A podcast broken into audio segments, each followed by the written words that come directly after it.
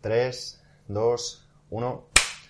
Muy buenos a todos, soy Pedro Ibar, esto es Emotion Me y hoy tengo el placer de, estar con un auténtico referente, Joan Gallardo, entrenador personal, entrenador de atrofilia, eh, propietario del centro Joan Gallardo en Manacor, eh, un auténtico referente en el mundo de, del deporte, en el mundo de, del desarrollo personal y para mí, vamos, hoy un podcast súper especial porque estoy con unas personas que más me han ayudado al comienzo de, de, de, abrir CrossFit Me. De hecho, antes de abrir CrossFit Me, he decir que yo escribí a Joan para que me, me echara una mano con, con, todas mis dudas y, vamos, no escatimo en tiempo para, para, asesorarme y no lo olvidaré nunca. Así que gracias otra vez, tío, y gracias doble a por ti, estar aquí. A ti por la introducción y por, y por invitarme. Bueno, Joan, eh, yo te conozco, seguramente la mayoría de la gente que escuche eh, el programa te, te, siga porque llevas haciendo un trabajo de diario desde, el, desde 11 de agosto. 11 de agosto del año pasado. Del año pasado, en tu programa, eh, el podcast diario de Joan Gallardo. Uh -huh. Pero para que no te conozca, ¿cómo presentamos a Joan? Bueno, soy sobre todo un libre pensador, y alguien que, que intenta aportar algo de, de, valor a la gente a la que ellos creen que le puedo servir de algo. Simplemente aprovechar todo lo que yo he, he, aprendido, todo lo que he vivido y he experimentado y he observado y lo poco que conozco y lo poco que sé o pueda saber, darlo y mostrarlo y simplemente pues lo que hacemos básicamente todos los que estamos en, en este plano, que es dar casi más que un punto de vista, una opinión, dar una filosofía propia de, vida, influenciada por, por, muchas otras. Claro está que no, hemos venido aquí a inventar nada, pero, pero sí a vivir bajo unos valores y principios propios a los que ser fiel hasta que uno considere que ha llegado el momento de cambiarlos incluso. Brutal. John, mucha, mucha gente eh, alucina contigo porque, vamos, eh, quien no te conozca, pues eh, no contextualizará cosas que nos comentaba, como por ejemplo que renunciaste a una plaza fija como, uh -huh. como funcionario del Estado, eh, como que en tu primer centro pues se te quedó pequeño y tuviste que abrir otro, otro más grande y eso es eh, fruto del éxito. Eh, y que además eh, eres un hombre de familia, tienes eh, dos niños, ¿no? Dos hijos, un, dos hijos. Un niño y una niña. Y que también es algo a lo que dedicas muchas horas y me gustaría cómo compatibilizas eso con, con todo lo anterior. Bueno, pues con mucha organización y planificación. Y sobre todo últimamente los libros de David Allen y el Get, Getting Things Done me ha ayudado, me ha ayudado muchísimo a, a quizá hacer lo mismo que hacía antes, pero con mucho menos estrés. es cuestión de, de, de, tiempo. Y yo siempre digo, y no es falsa modestia, que tampoco tiene nada de especial lo que hago yo. Y si lo hago yo, obviamente lo puede hacer muchísima, muchísima otra gente. No tiene, no tiene ningún mérito. Realmente. Me levanto muy temprano y ya está, eso siempre ayuda. Quiero preguntarte por eso, Joan, porque es, es, costumbre en el programa preguntar a las personas pues, si tienen eh, alguna rutina mañanera, cómo empiezan el día. Uh -huh. Y me gustaría, porque yo sé que creo que eres el, el invitado que más eh, temprano eh, se levanta y eso y es que decir porque tenemos aquí a mucha gente del club de las 5 de la mañana pero creo que ganas todavía así que, que nos cuentes un poquito cuál es tu rutina. A las 5 de la mañana ya llevo el segundo café del día. Me levanto entre las 4 y las 4 y media no es una hora fija porque me levanto con el, la aplicación Sleep Cycle que aprovecha para no interrumpirte una fase profunda de sueño y eso 4 4 y media me levanto me doy una ducha me preparo un café y ya empiezo a pensar en el, en el podcast. Primero de todo escribo unas páginas matutinas, como, como lo llamo yo, y luego ya reflexiono un poquito sobre lo que voy a hablar y enciendo la grabadora del podcast, lo grabo del tirón, lo subo a, a escribo la descripción y, y se acabó. Y luego ya me pongo a trabajar, porque realmente yo empiezo con mis clientes a las 6 de la mañana y si te levantas a las 4 tampoco es que tengas demasiado tiempo. Genial. Eh, John, quiero preguntarte por, por, tu centro. ¿Qué te ha llevado a querer montar tu propio centro? ¿Es un sueño cumplido? Más que un sueño cumplido es... Yo necesitaba un sitio más grande para atender la, lo que se me pedía. Yo necesitaba un sitio más grande. Había mucha gente que quería mejorar conmigo y, y donde estaba no, no era suficiente. Y tenía que, que llevar a cabo esa inversión y, atender la, petición del público que, tenía, de, mi nicho. No podía de, desatender algo que me, que me clamaban desde todas partes. Mi sueño no creo que sea ese. No, la verdad que es un tema, no, no, quiero entrar tampoco en profundidad, pero sí que a veces eh, el tema de, de, los sueños y las metas, eh, ¿cómo los diferenciarías? ¿no? Porque sí que estás hablando de que uh -huh. querías satisfacer a esta gente ¿no? como una meta, sí, porque pero no es un sueño. Yo mi misión, por ejemplo, es, yo siempre digo que mi misión es ayudar a los demás. Tengo ciertos dones que funcionan ayudando a otras personas y sería insultante para la gente que no los tiene negármelos y no utilizarlos para ayudar a las personas. Pero no digo que es mi sueño porque sé que puede ser que no lo haga toda la vida. Por ejemplo, para mí un sueño sería poder tener más tiempo para escribir cada día. Yo sé que mi carrera como entrenador personal, que hasta ahora y llevo más de una década, siempre ha estado plagada de éxitos, tiene un día final.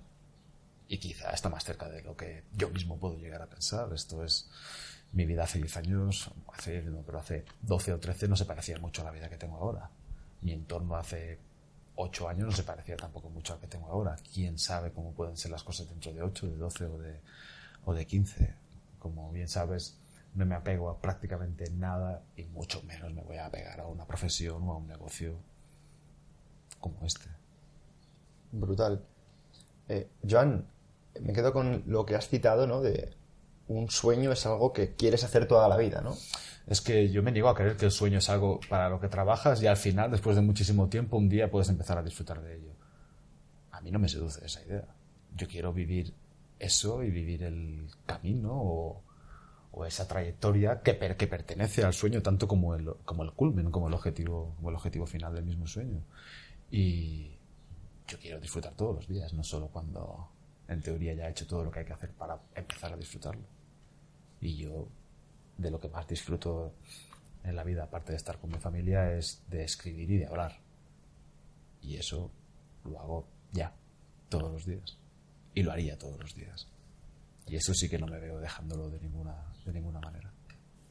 Me parece genial porque eso se hila eh, con la siguiente pregunta.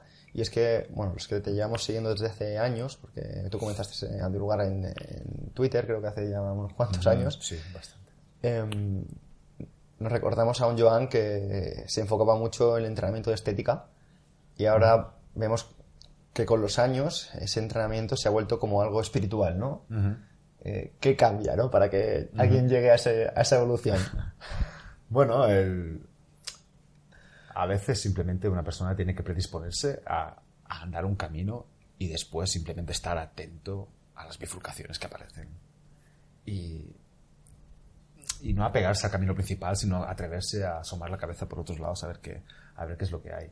Yo sí que es cierto que hace quizá unos siete años entrenaba por el componente estético, anteriormente había competido en culturismo incluso, y era más o menos lo que había aprendido, pero me empecé a aburrir fuertemente de entrenar de esa, de esa forma. Me daba por saco no sentirme atleta sentirme más casi como un modelo que como un atleta. Yo quería ser un deportista. Y de esa forma yo no me lo sentía. Incluso cuando, cuando estaba metido de lleno en ello y, y había una discusión en el mundo del culturismo a ver si somos atletas, a ver si no somos atletas. Y, y había, uh -huh. dentro del, del, del, mismo culturismo había gente que, que, defendía las dos posiciones. No era todo el mundo diciendo que sí que éramos atletas y otro que no. Y yo no me consideraba como tal. Porque yo pensaba, para ser atleta tengo que tener alguno de los atributos, no solo la apariencia de, de, uh -huh. de un atleta, de un deportista y fuera lo que fuera lo que los demás pensaban, yo sentía que necesitaba sentirme como un deportista, como un atleta. Y empecé a entrenar de otra forma que por suerte me empezó a divertir muchísimo. Y, es algo que hasta ahora no me he cansado, gracias a Dios, porque el día que me canse, dejaré de entrenar. El día que no me divierta más lo que estoy haciendo, se acabó. Y esto es una constante en mi vida. Cuando me dejo de divertir con algo, muere. Brutal. Um, quiero eh, preguntarte, porque muchas de las personas em, que siguen el programa eh, les interesa tu visión sobre, sobre diversos aspectos, como por ejemplo pueden ser el ego, sobre el estrés. ¿Son tan malos? El ego? ¿Es tan malo el estrés, por ejemplo? No, el estrés no es malo. Lo que pasa es que el ser humano se está acostumbrando y está normalizando el hecho de estar estresado mucho tiempo al día. Muchos días a la semana, muchas semanas al mes y muchos meses al año. Y, y eso de verdad, bueno, ya hay organizaciones que consideran el estrés como la causa de muerte número uno en el mundo, con efectos directos e indirectos. Y, y yo creo que lo peor que podemos hacer es, primera, negarlo por completo, o sea, prohi- prohibirnos sentir un poco de estrés, porque en parte dependemos y muchas de nuestras mejores respuestas pueden venir gracias a un estrés provocado. Yo siempre digo que si no sufres un poquito, no, no, no, no conoces tu verdadera medida, no tienes, si no sabes de lo que eres capaz en un momento de crisis, si no te puedes conocer ahí, con el estrés mediante, no puedes decir que te conoces de todo. Pero llevarlo todo el tiempo y encima declararse incapacitado para ejercer ningún tipo de control sobre él, como hace todo el mundo, cuando dicen aquello de esta semana no, no- no entrenaré porque tengo mucho trabajo y estoy muy estresado. Y dices, yo siempre a, a mis clientes de broma les digo, pues no te estreses. Dice, ¿cómo que no me estreses? Y dice, bueno, si no puedes cambiar el trabajo, ni tu jefe, ni las horas, ni los compañeros, quizá sí que puedes empezar a intentar cambiar o a controlar un poquito más la, la forma en la que ves todo ese, todo ese escenario. Pero directamente se declaran incompetentes para ello. Brutal, porque quiero que sigas con, un poquito con esta línea, porque mucha gente a lo mejor eh, lo, lo deja, lo deja pasar. Ya has dicho, no, no, decide no estresarte. ¿Cómo funciona eso? ¿Cómo, Sí, cómo va eso? que tampoco es pasar de, de- de 200 por hora a, a estar parado, ¿no? Porque es lo que la gente... Pero la- ¿qué pasa? Que si no lo puedes conseguir todo, ya no ya renuncias a, a una parte de ello. ¿Qué pasa? Que o estoy súper estresado o si no me lo puedo quitar por completo, prefiero estar súper estresado igualmente. No, no puedes conformarte con eliminar a lo mejor un 30% de ese estrés. Con la meditación, por ejemplo, cuando me preguntan sobre cómo empezar a meditar, surge la, la- la eterna parte donde te preguntan aquello de, pero se supone que tengo que dejar la mente en blanco. Y dices, ¿no te conformas con estar un poco más tranquilo haciendo meditación? ¿No te gustaría estar la mitad de nervioso de lo que estás ahora? ¿La mitad de estresado de lo que estás ahora? Me parece una gran inversión de tiempo, más que esperar llegar a estar con la mente en blanco de, de entrada. Es un añadido de estrés, de Sí. hecho, esperar que pase una cosa muy concreta.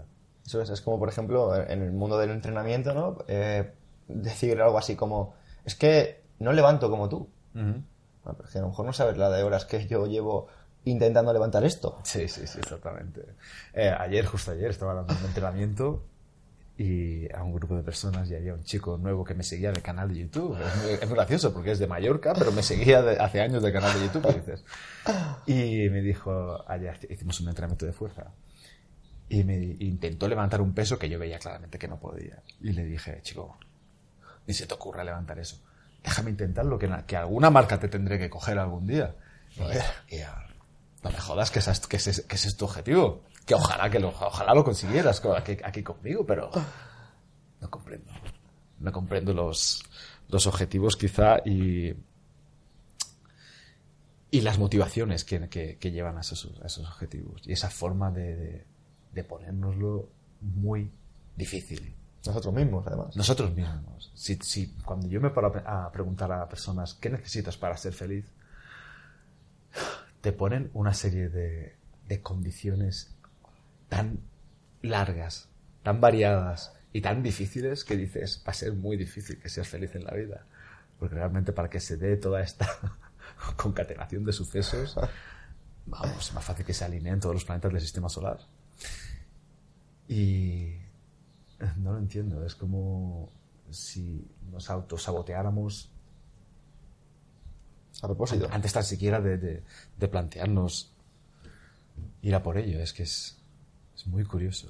Tiene que haber algo a, a nivel antropológico escondido ahí, porque es muy difícil darle, darle un sentido coherente. Pues siguiendo con esa línea y hablando de a nivel antropológico, quiero preguntarte por el ego. Entonces. ¿qué opinas que pueda ser el ego parte de, de esa búsqueda? Quiero eh, superar a Joan, quiero ganar a Joan de ese chico, por ejemplo, o de muchas personas. ¿no? Mira, yo te voy a hablar en, en- en mi caso personal y después en todo lo que yo he observado. El, el ego, en mi opinión, es necesario en ciertas etapas de nuestra vida en las que no contamos con una experiencia y con un bagaje como para defendernos ah, por otras vías, ah, ante la sociedad, ante el mundo, ante las rivalidades en el colegio. Y es que de, de- de bien pequeños nos meten en, en unos entornos que es que es normal que parezca. O sea, coger a una criatura y meterlo en una clase con 30 niños que él no ha elegido, con los que no ha elegido convivir, y de repente con adultos que luego tienen, a lo mejor tienen problemas personales y no, y no saben separarlos del trabajo como yo he visto, en el- por ejemplo, en el colegio de, de- de- mi- de mis hijos.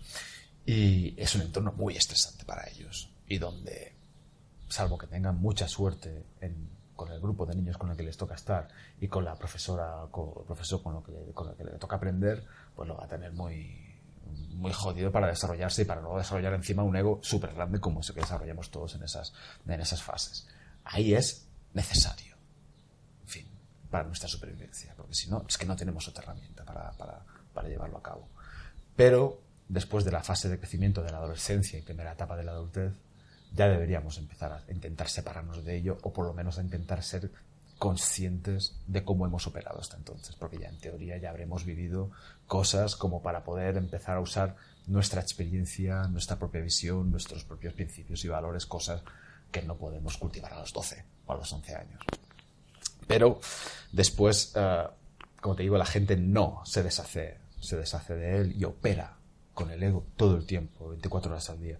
Y eso es, eh, es muy complicado, realmente, de mantener y que acabas sobreidentificándote con el ego.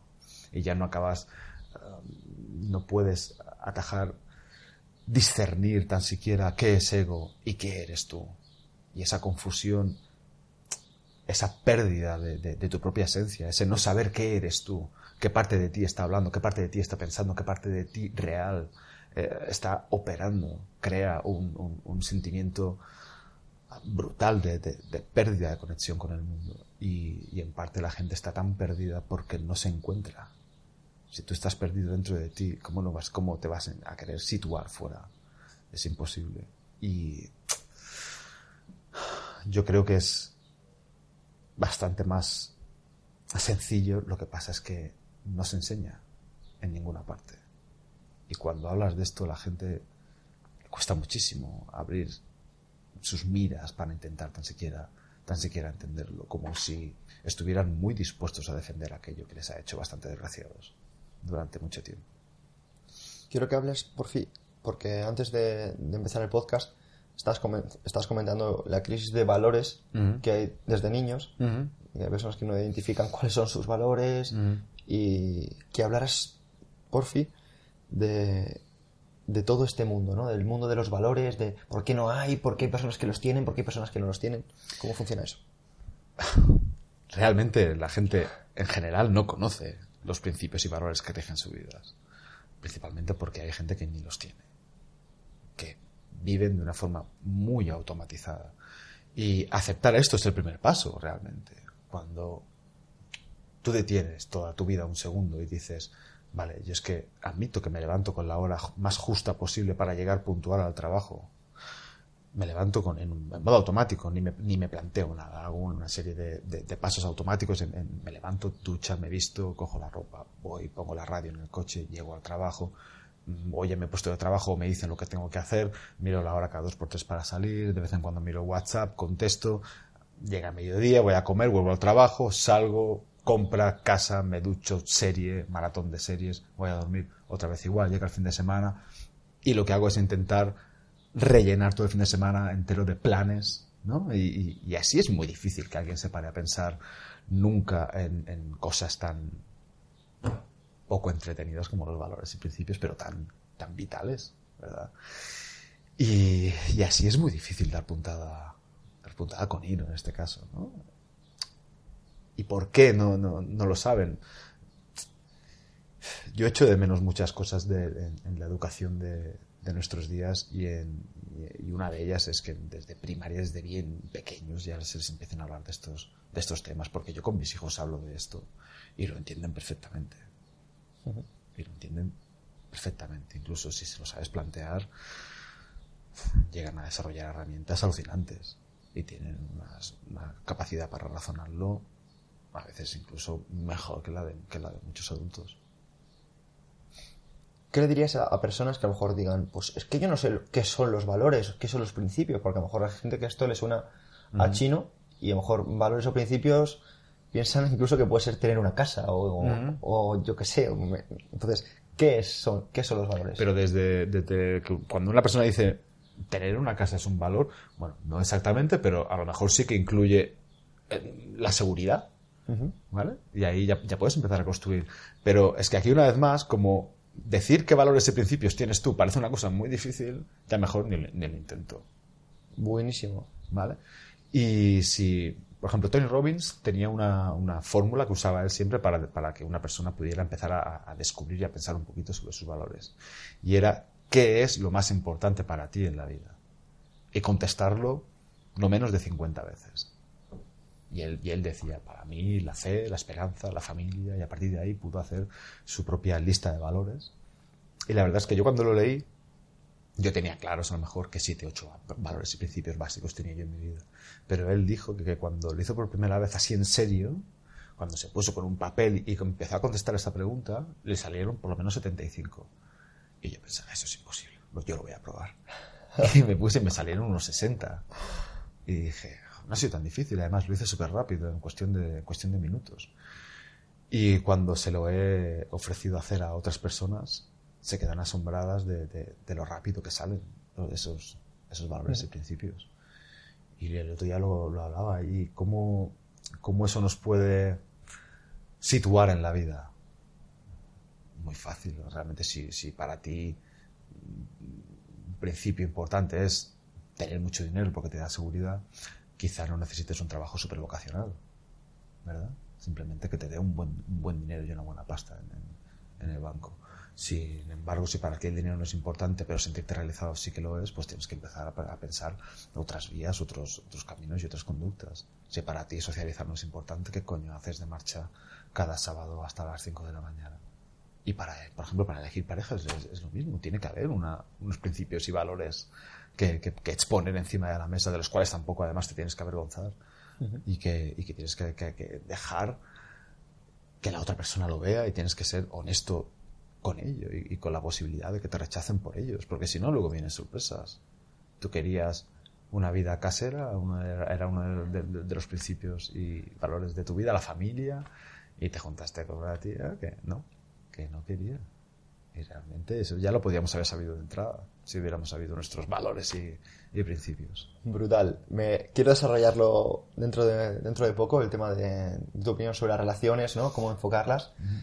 Pero sí que me quedo con que es importante coger tu lista de valores, coger la lista de valores de, la persona que te gusta, ¿no? Y ver, antes de, oye, ¿a dónde vamos? Valorar si, cuántos hay en común, ¿no? Es importante el, el punto de partida, que luego los valores y principios pueden, van y deberían ir cambiando poco a poco a medida que pasan los años, las experiencias, la maduración de la persona, las vivencias, incluso el lugar en el que vayas a vivir. Hay ciertos valores y principios que no se pueden soportar según qué tipo de culturas. Si quieres eh, más o menos integrarte, integrarte en ellos sin renunciar a tus, a tus creencias básicas, ¿no? Pero es vital, es vital tenerlos, tenerlos claros y usarlos además. Que no quede casi como un lema y se acabó sino que, joder, que rijan, que rijan tu vida, porque vas a notar una coherencia dentro de ti. ¿Eso es? Vas a, vas a notar una sintonía real entre lo que pasa afuera y lo que tú sientes dentro. Y vas a notar que si hay alguna distorsión fuera, simplemente es cuestión de, de, de, seguir empeñado en ello, en tus principios y valores, y ver cómo esa distorsión se acaba yendo o acaba siendo sustituida por algo que, que, que te provoque a ti esa coherencia dentro. Eso me, eso me, me encanta porque hila mucho eh, con, con, una filosofía o digamos con una manera de que encamina, por ejemplo, gente como Mariano Sobuch, que es un, es un cirujano gráfico, como seguro que conoces, que habla de los, muchas veces los problemas que somatizamos a nivel de fisiología, a nivel de problemas físicos, vienen por no hacer lo que pensamos, por no hacer eh, o por no, no, hacer lo que sentimos, no sentir lo que pensamos o no pensar lo que sentimos, ¿no? A veces, ¿no? Y esto viene justo por, yo pienso que lo más importante para mí es eh, la seguridad, pero a lo mejor busco algo vocacional y viceversa, ¿no? Sí. No, es, es que la, la incoherencia, yo estoy seguro que para empezar provoca enfermedad. Y si no, provoca la mayor enfermedad, que es la plaga del siglo XXI, que es la infelicidad. Buenísimo. Y hay, y hay que intentar ponernos en un estado coherente. Buenísimo. Tengo un montón de preguntitas que he intentado seleccionar de, de tus seguidores, ¿vale? Y, y aquí te las lanzo, Vamos allá. A ver. ¿vale? Eh, de CM Laura, eh, valores y principios por los que riges tu vida. Ah, hay mucho. La familia, por ejemplo. Para mí es, es muy importante la familia y sobre todo, sobre todo mis hijos. Es lo más importante que tengo, seguro. A mí, yo siempre lo digo, digo, ah, yo, si algo soy, soy papá. Y todo lo otro es, es, es, es, es un pegote, es un, es, un añadido. Es lo más importante de mi vida, la familia, el amor, la bondad, la humildad, la protección, la fuerza, la espiritualidad, la filosofía. El dinero no lo es, por ejemplo. Aunque sí que es cierto que, que cuando haces las cosas con, con mucho amor, con, con mucha sinceridad y con mucha honestidad, y te empeñas además en cultivarte y en estudiar sobre ello, pues te acaban pagando muy bien por lo que haces. Que la gente te reclama, la gente no te permite que no trabajes de eso. Eso es. Y eso es algo cojonudo también. Oferta-demanda, ¿no? O sea, si te conviertes en más exclusivo, la gente te quiere, pues la gente te paga más porque... Sí, y realmente cuando funciona es cuando no, cuando no es una pose, cuando es algo que perfectamente podrías no, no, no querer hacer. Yo hay partes de mi trabajo que hago porque me las suplican, que yo no tengo ninguna necesidad monetaria de hacer. Y realmente lo que ya no más, yo vendo los conocimientos, claro está, pero ya lo que vendo en ciertos momentos es tiempo. 100%. Tengo una pregunta de mm, a Marco81. ¿Cómo haces para transmitir tanta paz? No hago nada, tengo la paz dentro y ya está. Es, es- Lo de dentro sale fuera siempre. Y siempre estamos enseñando algo, queramos o no. Y la gente siempre está absorbiendo algo de nosotros, quieran o no. Y si yo transmito paz, sin duda alguna es porque tengo paz dentro y tengo tranquilidad y tengo, y tengo silencio. No lo he tenido siempre, pero ahora hace mucho tiempo que sí que lo tengo. Y es, para mí, si, de- si la felicidad tuviera que tener una definición cerrada, sería esa. Tranquilidad, silencio, paz interior, sosiego. Brutal, porque la siguiente pregunta de Gemma LM07, eh, ¿qué haces cuando la paz se convierte en ruido? Siempre hay técnicas y cosas que puedes hacer. Lo que pasa es que las tienes que conocer. Ah, Yo lo que no entiendo es cómo una persona puede no saber lo que tiene que hacer cuando está mal. Yo sé que cuando a lo mejor el, día a día se va un poquito de madre y hay follones por aquí, por ahí en el trabajo, hay típicos problemas, que hay momentos, yo soy humana, a mí se me hinchan los huevos como, como al que más. Pero yo sé perfectamente lo que tengo que hacer cuando, cuando estoy así. Por ejemplo, necesito estar solo. Necesito ir a pasear. Necesito ir a tomarme un café en una terraza apartada donde no me conozca nadie, cosa que ya es bastante complicada hoy en día, a leer y que no me moleste. Necesito ir a un parque y, tengo un árbol concreto en un parque de, de, de Manacor que da una sombra bestial y pasa una brisa y es mi, y es mi árbol. Y, y me pongo ahí y noto perfectamente cómo ahí soy capaz de, de razonarlo y de meditarlo todo mucho más y me pongo tranquilo enseguida. Buenísimo. De Ellen Garrett, ¿qué podrías decir a una persona para cambiar su mundo interior? Es difícil hacerlo de una forma voluntaria, quiero decir. Que tú digas, ah, lo he leído aquí en la muy interesante, voy.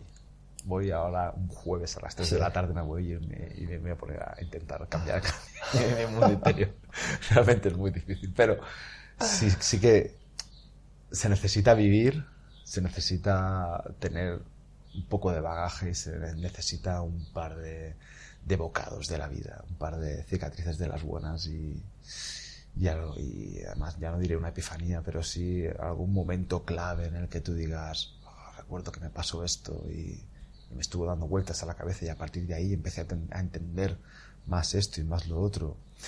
Y cambié. Por eso yo, le, yo a la gente que, se declara infeliz y que me dice, ¿cómo lo hago? Y digo, sigue por la infelicidad. Sigue por ahí. O sea, quédate, quédate un rato más nadando en, en la infelicidad, que seguramente cuando te empiece a doler de verdad, cuando empieces a angustiarte de verdad y cuando te sostengas en el último escalón de la miseria y veas el fondo y el abismo ahí, empezarás a tomar decisiones valientes y, y empezarás a poner todo en orden, todo lo que está dentro en orden. Se necesita cierta, ciertos episodios de sufrimiento, creo yo. Pues quiero, antes de pasar a, a la última pregunta que tengo de tus seguidores, quiero seguir un poco en esta línea y preguntarte eh, qué tipos de sufrimiento ves en cuanto a de tamaño de sufrimiento, porque creo que hay como a veces experiencias traumáticas que nos han vendido como que te van a dejar en shock, ¿no? Como, como estresado para siempre. Sí. Pero ¿consideras que se puede salir de eso? ¿Consideras que se puede sacar algo positivo? ¿Consideras que a veces incluso puede ser bueno? siempre se puede sacar algo positivo, seguro. Lo que pasa es que, hostias, yo lo que me, lo que me encuentro es que tenemos tal necesidad de tener una ubicación en la sociedad y en el mundo. Tenemos tal necesidad de, de- cumplir un rol, un personaje, que ya nos va bien el personaje del- de la víctima. Ya nos va bien el personaje del sufrido, el personaje del, al, al que le han roto el corazón. Y además eso lo malo que tiene es que atrae a muchos salvadores de vidas Uf, qué buena. a mucha gente que quiere levantar a esas personas, que lo único que intentan hacer realmente es levantarse a ellos mismos. Y claro, que nos vemos aquí, que esos personajes acuden como las moscas a la mierda y la persona que ya está en la mierda siente que por fin recibe esa atención. Y la única verdad que yo me he encontrado, Pedro, es que todo pasa. Seguro. Que por muy jodido que te creas que estés, y por mucho que te duela, y por mucho que te joda pensar que pueda llegar a ser así tan siquiera, va a pasar. Todo pasa. Yo me acuerdo cuando, cuando me separé de la madre de mi, de- mi hijo mayor, yo recuerdo lo devastador que fue levantarme al día siguiente para ir a trabajar y justo pasar por delante de su cuarto que estaba tenía la puerta abierta y claro al mirar dentro yo sabía que, que no estaba ya que lo iba a ver dentro de tres o cuatro días pero coño ya no podía darle ese beso antes de irme a trabajar y me dolió tanto fue tan angustioso me costó tanto tragar saliva que dije esta mierda es insuperable esto me va a doler siempre ¿sabes? Y, y- incluso decía, es que no me sentiré bien si un día se me pasa esto. ¿Qué querrá decir? Que ya no me importa. O que quiero menos a mi hijo. ¿Cómo funciona esto?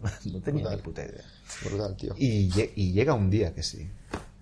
Y llega un día que dices, ¿cómo puede ser que esto no me duela? ¿Cómo puede ser? Otro caso, el hermano pequeño de uno de mis mejores amigos, siendo joven, tenía a lo mejor 20 años, se, se mató en un accidente de tráfico. Y yo estaba muy unida a su familia, y estoy muy unida a su familia. Y yo recuerdo el día del funeral, lloré. Uf, si me hubieran arrancado a un, a- a un familiar mío. Y siempre iba a ver, iba a ver a su familia, a ver cómo estaban, si necesitaban algo, con, con mi amigo, que es su hermano mayor. Y, y ahora cuando, cuando lo veo a él, digo, me parece increíble estar hablando con alguien al que se le ha matado un hermano pequeño. El cerebro es la hostia. La mente es la hostia y el alma es increíble. Si le dejas, se hará cargo de ti. Sin ninguna duda. Lo que pasa es que llegará mucho más tarde que si tienes ganas de estar jodido. Sí, que si sales de ese victimismo que, Sí. que la sociedad pide Sí. que, que tengas, ¿no? Sí. La sociedad y ellos mismos. El, el ego también, por ejemplo, que quiere mucha atención, la saca de donde sea. Y como te he dicho, hay mucha gente con, con egos también enormes que quieren salvar la vida de los demás. Y cuando una persona sufre, por lo que no se tiene que preocupar es por gente cerca. Va a tener muchísimas personas cerca. Y la cuestión es que quizá lo que necesita una persona en ese estado es un poquito más de soledad, un poquito más de introspección un poquito más de trabajo interior que menos distracciones y gente, y gente alrededor. Eso es, lo, has comentado al principio de, de- de la entrevista del podcast. No, no, el hecho de que muchas personas se vienen tan rápido que nos da tiempo a pararse, ¿no? Y, y ver que, a dónde van, ¿no? ¿Qué les hace feliz? ¿no? Es que es brutal, Pedro, porque piensa.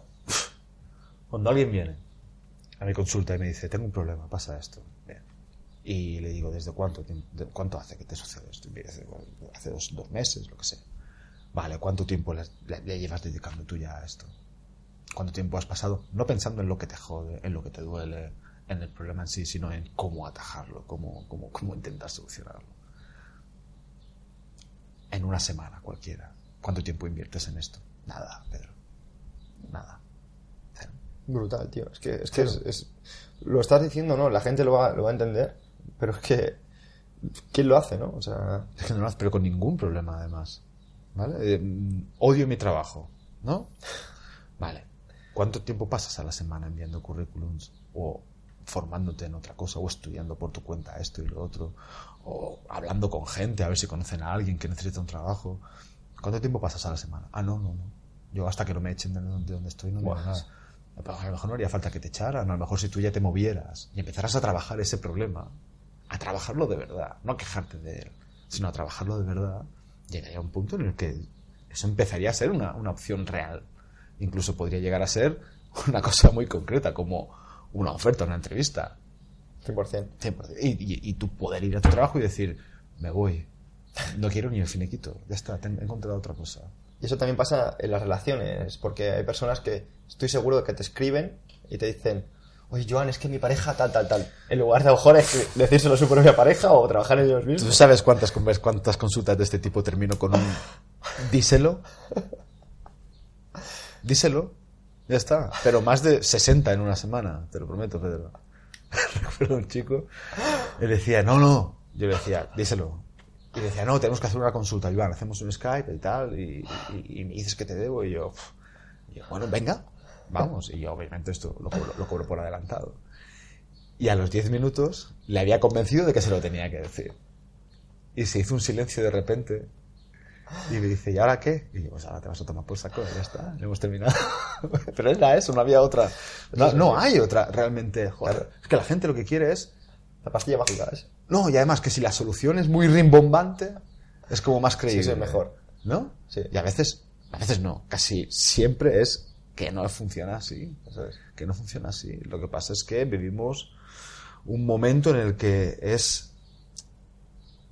Creo que es el, momento de la vida donde, de, de la historia de la humanidad donde peor nos comunicamos entre nosotros. De verdad, paradójicamente, porque tenemos más acceso a la comunicación 100%. que, que- en ningún otro momento de la vida, pero me asombra, me asombra que con 30 años tengamos a veces actitudes de, de- de niños de primaria. Yo, yo entiendo que un niño de 7 años o 9 o 10 le dé vergüenza decirle a la niña que le gusta de clase que le va detrás, ¿vale? Pero que esto le pase a un tío de 35 años con canas en los huevos no, no, no, no me parece normal. No me parece normal. Buenísimo, tío. Quiero, quiero empezar ya a hablar de, de relaciones porque muchas de las personas que, que te siguen quieren que lo hagamos, así que Sí, soy el, me he convertido en el doctor amor de. Instagram. Sí. Vale. pues vamos a por ello. Eh, empezamos. eh, ¿Qué pasos eh, consideras que se debería seguir antes de plantearte querer tener una relación? Primero, si, si es más un deseo o una necesidad. ¿Vale? Porque si es una necesidad, estamos jodidos. Yo no empezaría nada. Tiene que ser algo que digas, me gustaría estar en pareja. Ahora bien, funciona perfectamente sin. Y por lo tanto no tengo ninguna urgencia. Y por lo tanto no me tiraré a, a- vamos, al primer mono que aparezca.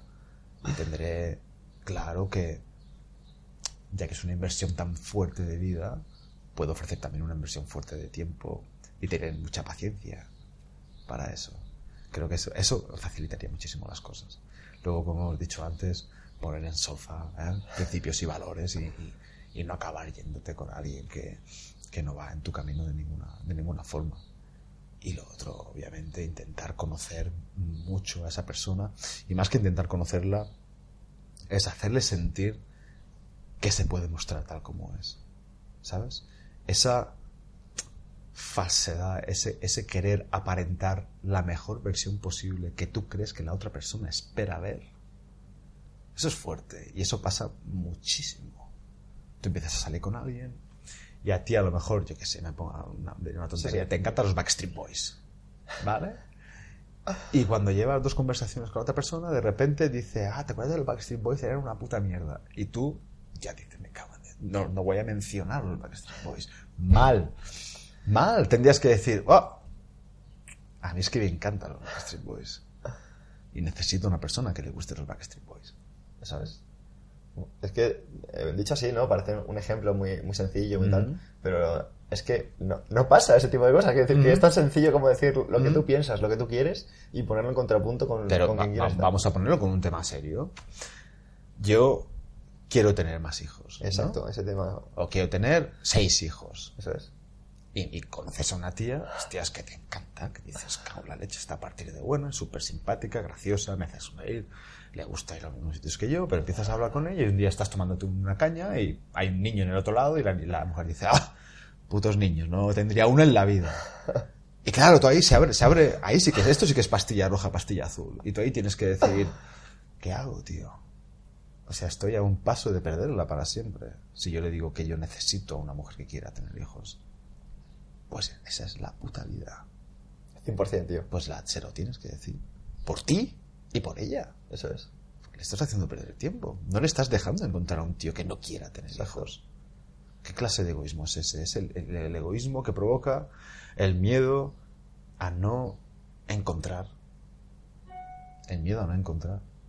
Y, y el miedo a quedarnos solos. Pues yo tengo una noticia y es que si pierdes el miedo a estar solo, es muy difícil que te quedes solo.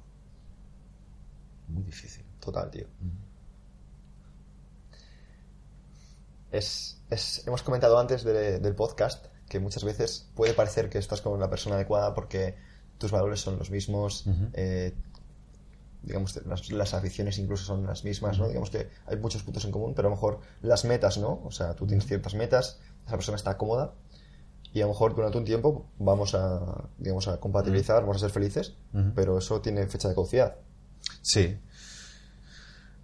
A poco que las dos personas sigan viviendo y experimentando y, y creciendo, obviamente se puede dar que o que una que se quede atrás y la otra siga hacia adelante o que lo- los dos sigan hacia adelante pero en puntos diferentes. Y ahí una de dos, o se intenta averiguar de qué forma se puede seguir sintiendo esa conexión, que no hace falta que, por ejemplo, que, la- que la- que los dos las dos personas de una pareja trabajen de lo mismo, que asciendan a la vez. No, no, pero que quizá de alguna forma que los principios y valores si cambian, que, que sigan siendo parecidos. de forma involuntaria, quizá, ¿no? Que, que de repente diga, pues, tío, hemos tenido un hijo, pues ahora nos gusta menos salir a cenar fuera. Y si les pasa a los dos, ahí no hay ningún problema. Pero si, si de repente al padre le, apetece quedarse más tiempo en casa y a la madre, agobiada por lo que sea, le gusta empezar a salir más, coño, ahí empieza a haber problemas, ¿eh? Y por mucho entendimiento que tú metas ahí en juego, tú lo que sientes es que estás solo en tu casa con los niños y que tu mujer no está y que, y que la otra persona está por ahí y, que viva la pepa. Ahí ya hay un, problema. Y una de dos, o se habla y se explica muy bien o ya aparece una, una falta de sintonía que acabará, que acabará suponiendo un problema. Total. Y al revés igual, claro. Total. Eh, Joan, este punto me parece súper curioso y es eh, en qué nivel hay que controlar lo que es la posesión del compartir en una pareja. Wow. ¿A qué te refieres, Pedro? ¿Estamos hablando de poliamor o algo así? Podría, podría pasar, tío, porque a veces es algo que, que yo creo que muchas personas van a sentir porque eh, tú puedes estar maravillado con una persona por todo lo que te gusta, pero no dejas de recibir, porque al fin y al cabo so- somos lo que transmitimos, ¿no? Si tú te muestras eh, seguro, fuerte, confiado, te pasará, Joan, que muchas personas se quieren acercar a ti. Y muchos serán hombres por admiración y, y otras veces serán mujeres por deseo. Y a tu pareja, pues si, hace- si es del mismo perfil que tú, pues le puede pasar igual, ¿no? Claro que sí. Entonces, llegará un momento que inevitablemente acabe pasando que... mm, no, quiero decir que igual que hay personas que, por las que tú sientes, que sientes admiración por ti, tú sientas admiración por alguien, porque para mí el amor es admiración hacia una persona. Em, ¿En qué punto dices, a ver, a ver, esta persona no es mía, esta persona eh, es, tiene su propia vida y me elige a mí? Y, pero hay veces que, pensamos, no, no, es que es mi pareja, es que es mía, es que soy yo el que tiene que estar con ella y no, y no. Y yo quiero preguntarte cuál es tu opinión en cuanto a eso. Yo creo que no poseemos nada. No poseemos una puta mierda. No poseemos tan siquiera a nuestros hijos, no poseemos nuestro trabajo, no poseemos a nuestra pareja. Nuestra pareja nos puede abandonar mañana o dentro de dos horas. Y nosotros igual. ¿Vale? Es tu compañero temporal que a lo mejor es, es temporal por todo el tiempo que vayas a vivir aquí. Y ya está, pero yo bueno, si, si hablamos del tema de compartir y tal, yo soy muy, muy tradicional en, en esto, soy, soy un alma vieja. Y también tengo mucho los pies en el suelo y a mí no me, no me provoca nada, no me sube una pulsación por minuto cuando alguna fan te dice que eres muy guapo. Ah, doy Gracias, pero como si me lo dijera un chico o un alien. Me da igual, no me... No me Tal vez no, me, he no me expresado bien. Quiero decir que llegará un momento que, porque todos, si estás en un proceso de desarrollo personal, de, de buscar tu mejor yo, eh, inevitablemente pues eh, te acabas juntando con gente que a lo mejor no, no es gente cotidiana, no estamos hablando de eh, tus compañeros de trabajo, tus compañeros de, de deporte, tus compañeros de a lo mejor de sino que vas a un proceso de, de- de gente que a lo mejor quiere algo más, quiere aportar más, quiere crecer más y seguramente no es un fan, no es una, una persona que, que ve una parte de ti, sino que es una persona que, que realmente no, no está buscando nada de ti, sino que tú sientes admiración por esa persona. ¿Me explico? No, no, a lo mejor no, no, no sé si lo consigo tra- transmitir o expresar de la manera que quiero, sino que, mm, por ejemplo, cuando alguien te busca, eh, te busca por, lo que, por, la, por, por esa admiración, pues eh, tú dices, bueno, en lo que- yo lo que veo es que simplemente es admiración por, por los valores, es admiración por, por el trabajo, es admiración por ciertas cosas, ¿vale? Pero puede pasar que tú sientas esa admiración por, por otras personas porque somos humanos, ¿no? Claro que sí, sí, sí. Lo que quiero decir es que cuando esas, esas dos personas convergen, convergen quiere decir que tú dices, ostras, es que yo admiro a esta... Como te habrá pasado con tu pareja, Que se lleva muy bien. que dices, eso "Wow, es, sí". que digas, oye, esta persona, es si no estuviera con mi pareja, esa persona me estaría con esta persona. ¿no? Quiero decir, a ese nivel, porque quiero decir, no es, no es algo, no algo sexual de esta chica me, me diera los trastos y está muy buena, sino a nivel Vale. de emoción, a nivel de, de pasión. Tampoco creo que haya por qué confundir eso ni, ni llamarlo de otra forma que no, que no es, ¿no? Yo, ¿Cómo lo llamas? yo por ejemplo, mi, mi mejor amigo, Raúl, es, bueno, es homosexual y está casado, fue de los primeros en casarse en Mallorca. Y, y yo le digo, yo digo, para la próxima vida yo me pido uno como tú. y, es- y dices, "Joder, pero, pero yo, yo soy heterosexual. Y no, y no me iría con él, pero sería, yo la, la admiro muchísimo y es, y es, vamos, de las mejores personas que me he encontrado en mi vida, me voy a encontrar. Pero la admiración que le tengo, si fuera una mujer, no, no, no no provocaría un pensamiento de mi parte de decir, si no estuviera con mi novia, estaría con esta. O sea, no me, no me ha pasado nunca, ni creo que me pudiera, que me pudiera pasar. Porque Es- lo, lo separo muy bien, además, porque sé, yo sé quién me conoce. Y sé quién me está idealizando. Y sé que lo más común es que te idealicen. Por muy auténtico, transparente y honesto que tú te muestres en redes sociales, hay una parte muy fuerte, platónica. Que, que- es una invención, que no existe de verdad, que se hace, que se hacen las personas. A mí, eh, todos los días, en mensajes privados me dicen cosas como, estoy seguro que a ti te gusta esto, ¿a que sí? Y yo, no. Hubiera jurado que tal, yo, mal jurado. No idealicéis a nadie, porque eso no sale nunca bien. Y ahí sí que hay mucho sufrimiento y mucho dolor, por las dos partes, ¿no? Porque es muy malo idealizar a alguien y quien es idealizado no tiene ninguna culpa de ser como es. Y yo, cuando, yo, caí, yo caí en ese error hace muchos años y lo, y lo intentaba razonar y, y decía, jo, realmente es que la otra persona no tiene ninguna culpa de que yo me la haya inventado de arriba abajo. Aquí la culpa es mía. Ha salido esto como el culo, pero es culpa mía. Me gusta, me gusta mucho porque aquí desarrollas ¿no? el, el hecho de la idea- idealizar, ¿no? El hecho Sí, de sí, cómo sí. a veces vemos a una persona y, y nosotros queremos ver a lo mejor más de lo que hay, ¿no? Pero es que además pas- pasa con todo, además. ¿eh? Es uno de los principales focos de infelicidad de, de- de la vida, porque idealizamos todo constantemente. Idealizamos las parejas que querríamos tener.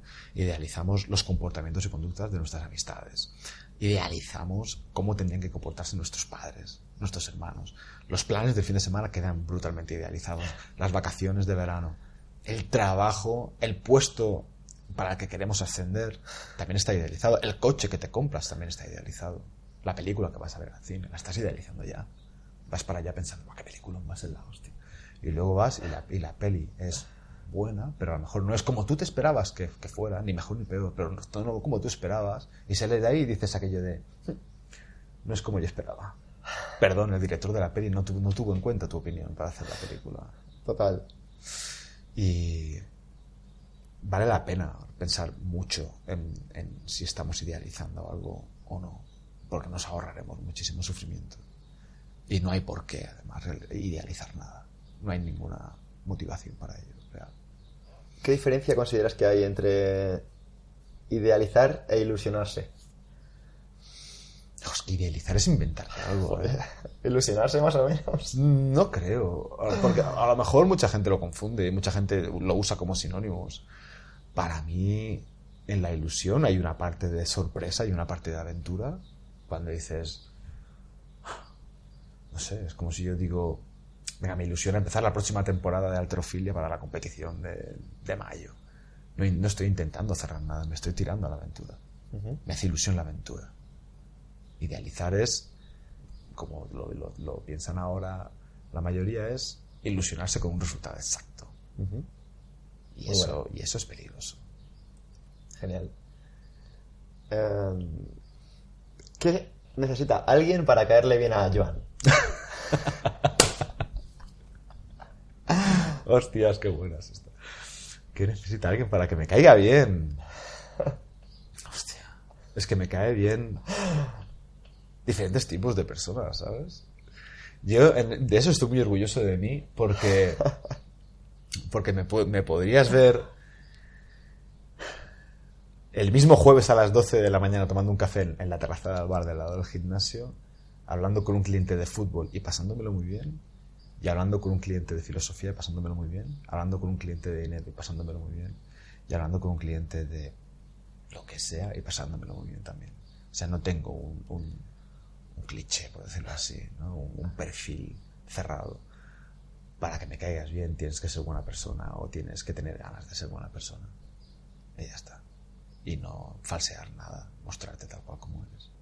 Y no avergonzarte de ti. A mí me, me- me molesta, no, me da pena, me parece muy indigno que una persona se avergüence de lo que es, esté en el punto en el que esté, porque todos podemos crecer, estemos en el punto que sea, solo que algunos estarán más arriba, otros más abajo, pero todos seguirán hacia adelante. Hace poco leía un libro que, que intentaba averiguar si los niños que sacaban un 6 a final de curso en matemáticas realmente eran mucho peores en matemáticas que los niños que sacaban un 9.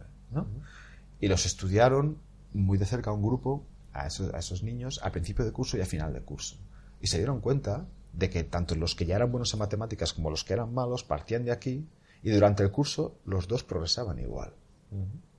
Progresaban lo mismo. Y uno acaba con un 9 y el otro con un 6. Y decían, bueno, ¿y qué pasaría si los que están en 6 empezaran el curso donde están los otros? ¿Acabarían sacando un 9 o seguirían una línea en la media? Y descubrieron que eso se podía perfectamente dominar haciendo que, ejecutaran ejercicios de matemáticas durante el verano. La única diferencia es que los niños de clase alta, que eran los que sacaban mejor nota en la mayoría de casos, salvo niños superdotados, en casa tenían divertimentos de ese tipo. Tenían cuadernos de ejercicios, tenían, a lo mejor tenían una niñera que les Sí. hacía esto, tenían pizarras, etcétera. Y los otros niños no. El de Malcolm Gladwell, el libro, ¿no? ¿Él? De Malcolm Gladwell el- era el libro fuera de serie. Puede, pudiera ser perfectamente. Sí, muy bueno. Puede ser, puede Sí. ser. Y, y es que últimamente todos los libros que leo mencionan a los libros de Malcolm Gladwell. el, el que estoy leyendo ahora, el de Mindset, el de, creo que sí, Mindset, mentalidad para el éxito, actitud para el éxito, lo, lo menciona mucho a Gladwell. Y el anterior que leí, que era el de 0 a, de 0 a 1, o 0 a, acuerdo. Soy malísimo, pero es que me leo tanto. que No, de hecho, tío, mola mucho. Luego tengo como 80 preguntas de gente que quiere saber libros, recomendaciones, etcétera. Ahora lo, veremos tranquilos. A ver, me encanta re- recomendar libros porque es una, una cosa que me apasiona. Y pues lo único que era, era eso, la única diferencia era que sea el punto de partida que sea, eh, funcionaba el estímulo que encontraban esos niños para creer que podían seguir creciendo.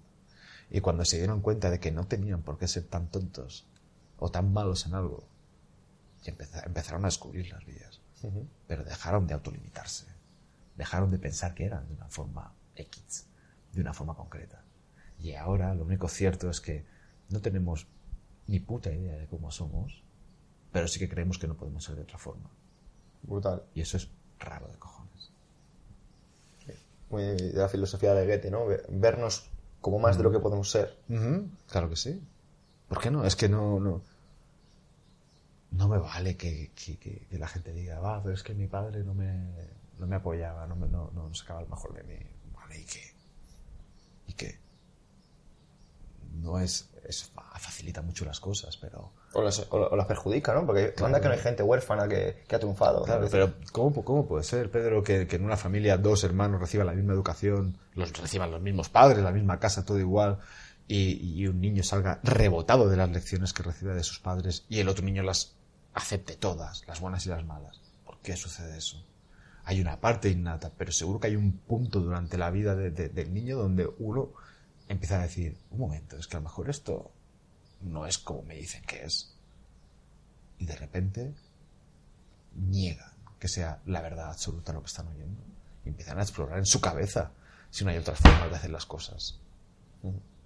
Y eso es, ahí es donde se da gran parte del crecimiento de una persona. Es lo que yo llamo el nacimiento de la conciencia. Qué bueno. De verdad, que es cuando tú la empiezas a usar, tienes conciencia desde el punto que es consciente de que la tienes y que empiezas a darle caña. Qué bueno. ¿Cuándo desarrolló Joan la conciencia? Hostia, yo era muy... Me era todo muy ajeno desde muy pronto. Y sigue siendo muy ajeno. Yo siento una extrañeza muy grande con el mundo desde siempre. Pero sin que haya un sentimiento negativo por medio. Yo veía a mis profesores y, y pensaba en ellos desde un punto de vista, me imagino que adulto.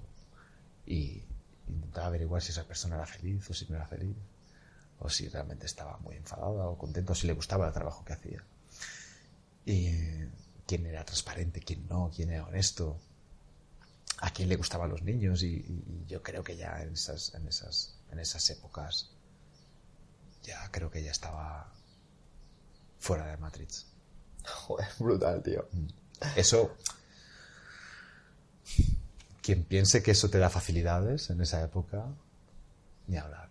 Yo Te hace pensar más, ¿no? Te, te vuelve loco, ¿no? Claro, pues, mucho.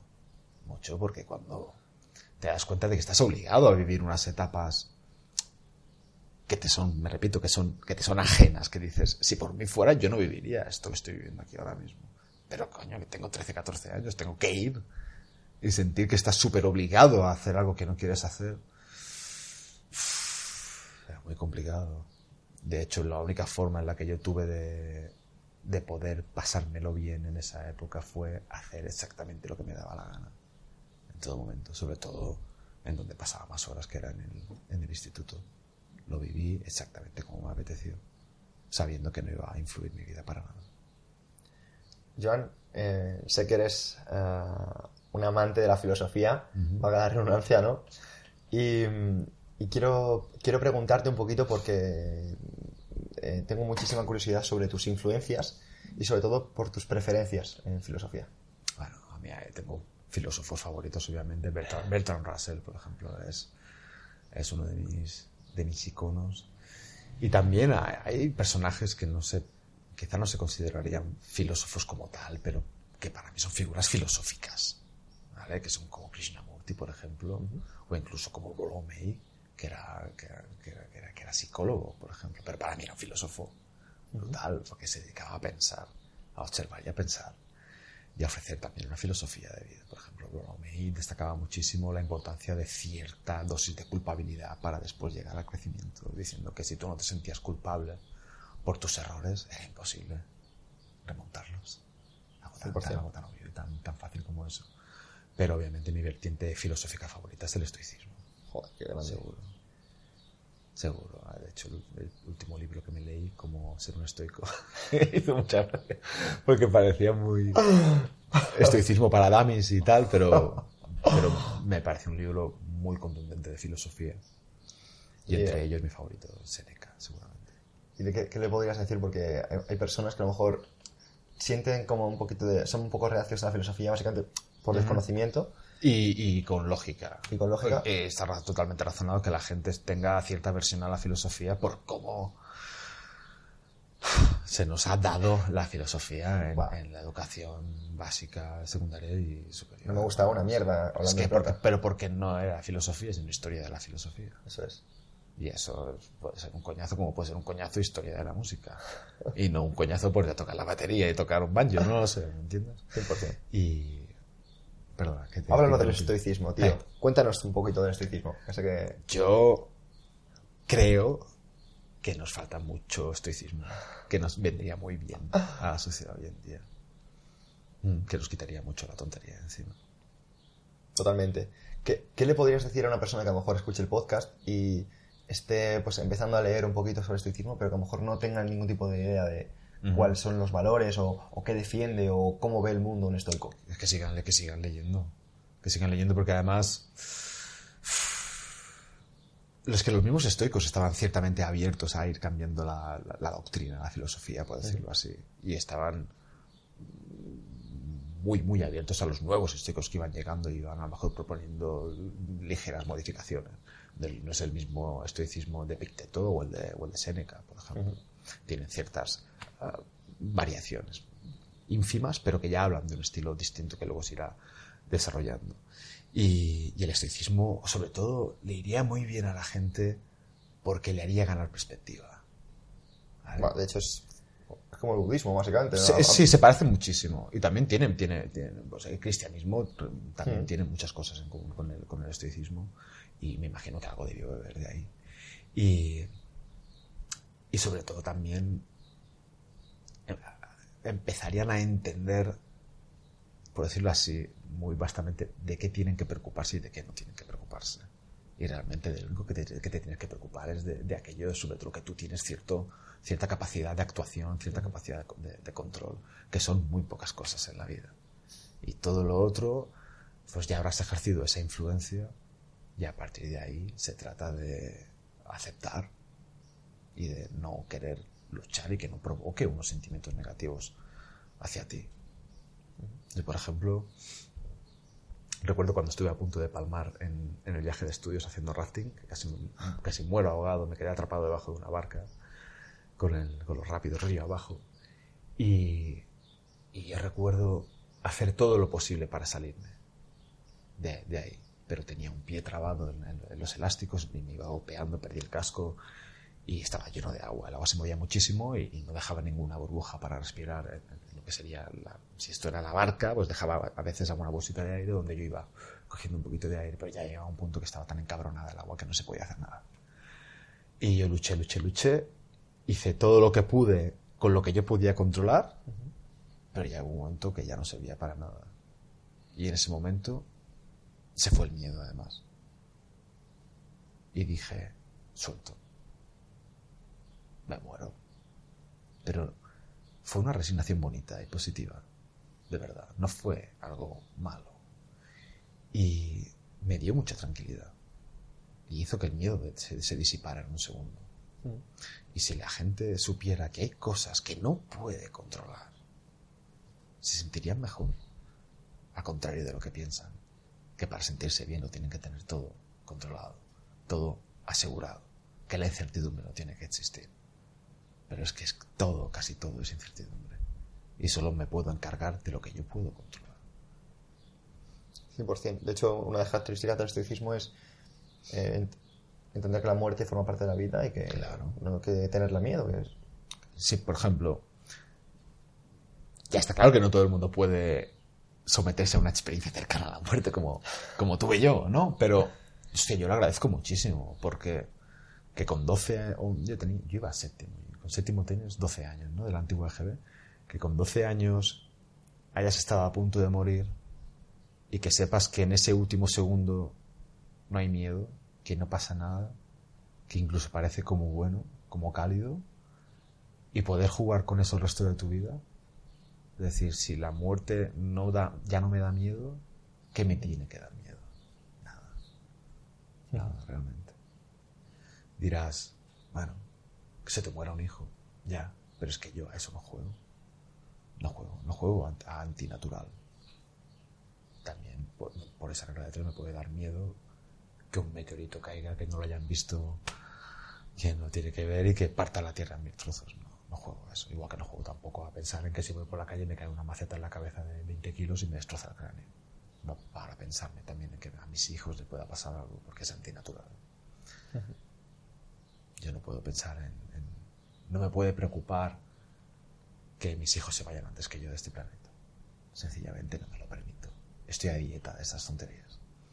Pues sacas ese tema, pero es, es algo que creo que la mayoría de los padres eh, viven con ello, ¿no? Viven con, con ese miedo. A mí me lo contaban que hace como muy poco unos, uno, una pareja amiga acaba de ser padre uh -huh. y era como que tenían como ese miedo constantemente a... Seguramente sea miedo porque no les ha pasado quizá algo suficientemente grave. Uh -huh. Yo, a mí casi se me muere mi hijo atragantado con un trozo de pollo, de pechuga de pollo rebozada Joder. en mis brazos, que le tuve que hacer la maniobra de Heimlich. Que, fue, que menos mal que me la enseñaron en la policía. Joder. Y tú cuando, cuando ves eso dices, menos mal que no tenía miedo, ¿no? Menos mal que pude estar tranquilo para hacer lo que tenía que hacer y ya está. En ese momento me acordé del estoicismo, te lo prometo. ¿eh? Joder, Porque pensaba, yo puedo hacer algo si estoy tranquilo ahora. No he podido hacer nada para que mi hijo no se le quedara un trozo de pollo aquí en el cuello, pero estoy aquí y puedo hacer algo si me pongo tranquilo, si me sereno y, y tomo el control, porque tengo capacidad de acción. Puedo controlar esto. Y si te, tienes la puta mala suerte de que te pasa algo así, pues a luchar. A luchar ya está. Pero no, no, yo no me permito tener miedo antes de que pasen cosas. Un cliente que, tiene, que, que tengo en alta estima, a, su preciosa hija pequeña la diagnosticaron con leucemia. Y desde el minuto uno pues se pusieron a luchar con ello y ya está. Y hasta entonces han podido tener miedos a otras cosas, ¿no? A que yendo de excursión con el autobús, el autobús tenga un accidente, pero son, son, son miedos que no, que no están razonados realmente, que están sustentados encima de la nada. Cuántas veces mi madre se debió preocupar de que a mí o a mis otros dos hermanos nos pasara algo nunca, o mi padre, les debió quitar el sueño y no nos ha pasado nunca nada. Uh -huh. Y dices, ¿de para, para, ¿para qué ha servido realmente? O sea, como la frase esta de de Mark Twain dice la, la, mayoría de los problemas que me han preocupado durante toda mi vida no llegaron no, nunca no, a suceder no han sucedido jamás. Es que es así. Es así. Y no hay de, de, verdad que yo he intentado razonarlo y meditar sobre ello y pensar en bueno qué razones y motivos tenemos para para tener estos miedos tienen algún sentido a nivel protector o sea quiero decir si mi madre cuando yo era chaval le hubiera dado mucho miedo que yo hubiera cogido moto podría haber hecho que ella me hubiera prohibido tener moto no, porque una madre sabe que si prohíbe algo a un hijo acabará cogiendo el hijo la moto del colega, una moto que no conoce, peor. No tiene ningún sentido. Al final, yo creo que también es una gran parte de elección. Yo podría sentir el mismo miedo que siente cualquier persona común. Yo podría ahora mismo decir, pensar en tener miedo de que mi negocio quiebre, de que a mis hijos les pase algo, de que un amigo se muera, pero elijo no tenerlos. El miedo es yo, una elección. Yo lo, elijo, yo lo elijo no tenerlos. Que, que no podría tenerlos. Los cojones. Es como dice, como cuando me dicen, es que tú eres muy fuerte, Joan. Y yo, sí, de nacimiento, no te jode. Y es una elección también. O cuando te dicen aquello de, no, yo es que necesito dormir nueve horas del tirón y tú, oh, qué suerte tienes que con seis te basta. No es cierto. Eso es. De hecho, me gusta este tema porque casualmente la gente cree que esto funciona por motivación cuando realmente funciona por sistemas. O sea, esto... Sí, o por hábitos. Sí. Y los hábitos se tienen que instaurar. Así se tienen que trabajar. Ayer o caliente. Oye, ¿qué te crees? Que fue muy, muy guay levantarme los primeros días a las 4 y 20, 4 y cuarto, 4 y media de la mañana. No, no lo fue. Y un domingo, primer domingo que no tienes por qué levantarte a esa hora, seguir levantándote a esa hora, no, no lo es, no es fácil. Levantarte y decir, es que no tengo que ir a trabajar, pero bueno, tengo un día por delante, faltan horas para que se levante el resto de la familia. Y dices, bueno, es que lo- si lo quiero hacer, si quiero, si quiero los beneficios, tengo que soportar las dificultades que conlleva. Ya está, no puedo elegir tocar la guitarra y que no me duelan las púas en los dedos al principio. Las púas, las cuerdas en, en la yema de los dedos. Tiene que, tiene, tiene- te, te- te lo llevas todo no te llevas nada. Y por suerte, la vida funciona así. 100%. Joan, ahora quiero preguntarte por tus influencias. ¿Quiénes son tus influencias? Eh, ¿A quién consideras tus mentores? ¿Cómo va esto? Mira, soy de admirar realmente como tener ídolos a pocas personas. Yo tengo como ídolo a Juan Antonio Cebrián, que era el, el- bueno, el director de La Rosa de los Vientos, que murió inesperadamente antes de empezar un programa. Y recomiendo a todo el mundo que escuche pasajes de la historia en, en iVoox, que es una recopilación de, de- de- de parte de sus programas. Y tengo por ídolo a, a Seth Godin. Me parece una maravilla porque es una de las personas que obviamente sin conocerlo de nada, solo, solamente a través de sus obras, he sentido literalmente como alguien me daba un empujón a mí. Yo que estoy acostumbrado a dar empujones a los demás, de repente notar uno fuertísimo en mi espalda leyendo sus libros, a mí me, me- me impactó muchísimo. Porque me daban, siempre que leo algo de Seth Godin, o simplemente mirándolo a la cara, me dan ganas de hacer cosas. Y eso no sé de qué coño tienes que estar hecho para provocar esas reacciones. Y más en un tipo tan poco impresionable como, como yo. Y bueno, ya después están todas las, las figuras de las que he leído más, por ejemplo, me impacta, me impacta muchísimo todo el trabajo que hizo Krishnamurti, todo el trabajo que hizo Goro May, Bertrand Russell, Peterson, por ejemplo. Me, impacta muchísimo la inteligencia de este señor. Y, el libro 12 reglas para vivir es uno de los libros que yo más he, he recomendado últimamente. Pero no te creas que soy de tener muchos, muchos ídolos. Ni de niño. Por ejemplo, idolatra a Bob Marley. Eso sí, pero porque tengo una influencia directa de mis padres. No lo elegí, no lo elegí yo. Yo nací escuchando a Bob Marley en casa. No tiene mérito. Em, hablabas antes, antes del podcast de que da un poquito de pena ¿no? que ahora mismo no haya unos, unas figuras de valores, en el- unos filósofos de verdad ¿no? a los que eh, emular ¿no? o que intenten transmitir eso. Ya, ya no, hace falta ni que sean filósofos, sino que tengan una visión, que tengan otra cosa que ofrecer, que se impliquen de alguna, de alguna forma, que digan, aun sin tener la verdad de, su lado, que, o que casi nadie tiene ninguna verdad absoluta que en su mano que dar a nadie, pero sí que alguien que tenga una buena posición y una gran influencia en la gente, sobre todo en la gente joven, que demostrara que tiene algo más en, en la cabeza, en la mollera, que hablara a los niños. Recuerdo, por ejemplo, Will Smith, en el- no, no sé si fue los MTV Awards que dijo eso, el famoso discurso ahora ya de que para, para triunfar en la vida hay que correr y leer. ¿no? Y él decía, porque correr, cuando estás ahí que los pulmones te arden y no puedes más y te quieres parar, pero sigues. Y dije, "Pues yo odio correr. Después de la academia de policía yo paso de correr, ya corrí todo lo que pu- pude correr ahí.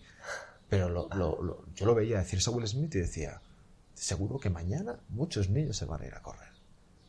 Y van a intentar buscar esa sensación de la que está hablando él, de la que te quieres parar, y van a intentar averiguar si se paran o si no se paran.